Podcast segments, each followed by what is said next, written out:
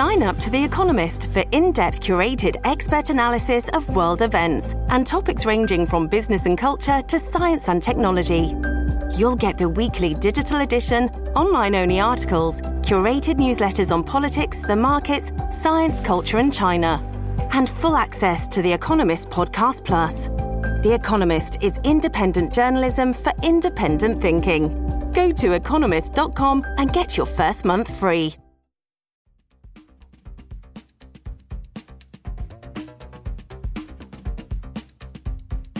La tribuna presenta las noticias más importantes del día. A continuación, le brindamos las cinco noticias más relevantes de este martes 24 de enero del 2023. Elección del nuevo Supremo de Honduras, un reto para el Parlamento. La elección de los 15 nuevos magistrados de la Corte Suprema de Justicia de Honduras supone un reto para el Parlamento, un poder que, al igual que el judicial, no ha gozado de la confianza de los hondureños en cuatro décadas de democracia del país centroamericano. Los nuevos magistrados del Supremo serán electos este miércoles en un ambiente de mucha expectación entre los hondureños, incluso incertidumbre, y de la comunidad internacional acreditada en Tegucigalpa, que le han venido dando seguimiento al proceso desde septiembre del 2022. El 14 de febrero será el juicio de privación de más de 100 millones de lempiras incautados a Alex Axel López. La Fiscalía Especial contra el Crimen Organizado, FESCO, acudió este martes a la audiencia de proposición de pruebas en el caso de privación definitiva del dominio de bienes de origen ilícito, mediante la cual se pide la restitución a favor de Honduras de más de 100 millones de lempiras equivalentes a más de 4 millones de dólares, que, como parte de las asistencias jurídicas internacionales promovidas en el caso de los hospitales móviles, le fueron asegurados en el sistema financiero norteamericano a Axel Gamaliel López Guzmán, quien tiene orden de captura con alerta roja internacional y pedido de extradición.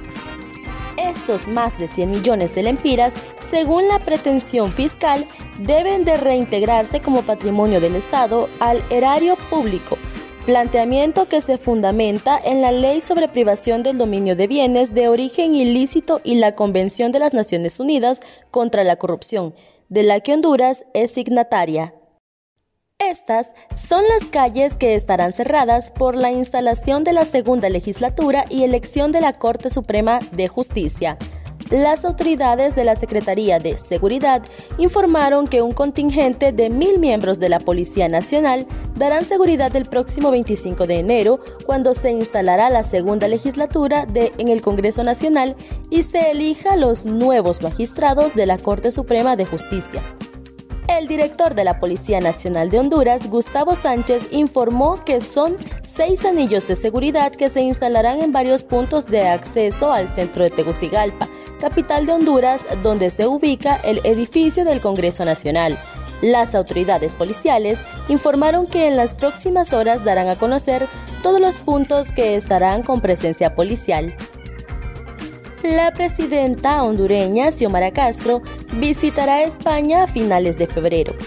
La presidenta de Honduras, Xiomara Castro, visitará España en viaje oficial a finales de febrero, según adelantó a EFE el embajador de ese país centroamericano en Madrid, Marlon Breve Reyes. La presidenta ha recibido la invitación y estamos en un proceso de confirmar y esperamos tenerla para finales de febrero, dijo el embajador.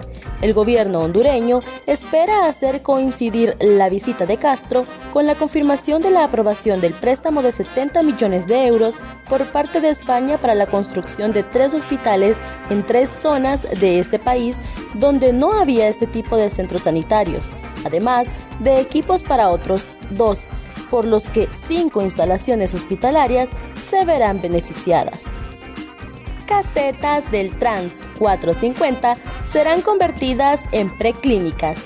Las casetas del proyecto de transporte Trans 450 serán convertidas en preclínicas a partir del mes de febrero, informó el gerente del proyecto Trans 450, Carlos Torres. El funcionario de la comuna capitalina detalló que se han invertido 50 millones de dólares en la obra y no se está dando uso, por lo que se ha determinado que funcione como estación previa de atención médica. Agregó que se trata de mucho espacio público abandonado y ahora será un espacio de atención previa al ingreso del hospital escuela. Refirió, el funcionamiento de preclínicas será de forma temporal, ya que existe un plan mayor de transporte en la capital hondureña y eso requiere que estas instalaciones sean utilizadas, indicó. Estas fueron las cinco noticias más importantes de hoy martes 24 de enero del 2023. Para conocer más detalles, ingresa a nuestra página web www.latribuna.hn y síganos en nuestras redes sociales. Muchas gracias por tu atención y feliz inicio de semana te desea el equipo de Diario La Tribuna.